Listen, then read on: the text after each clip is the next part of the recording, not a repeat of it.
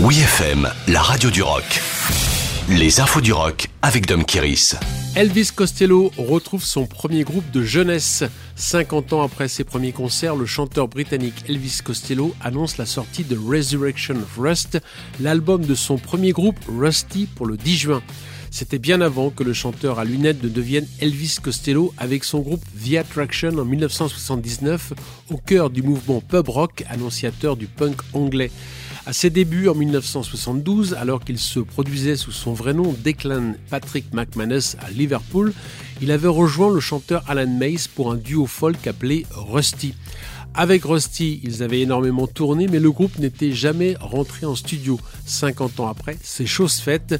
Dans le document de presse, Costello se réfère à l'album comme le disque que nous aurions dû faire quand nous avions 18 ans si quelqu'un nous avait laissé faire.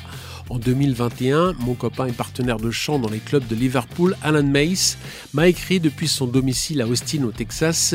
Il voulait me rappeler que cela ferait bientôt 50 ans que j'avais rejoint son groupe Rusty juste après notre première rencontre lors d'une soirée le jour de l'an 1971. L'album soutenu par The Imposter, le groupe actuel de Costello, comprend six titres, dont des reprises de Everybody Knows This Is Nowhere et Dance Dance Dance de Neil Young, leur influence majeure de l'époque. Johnny Depp rejoint Jeff Beck sur scène.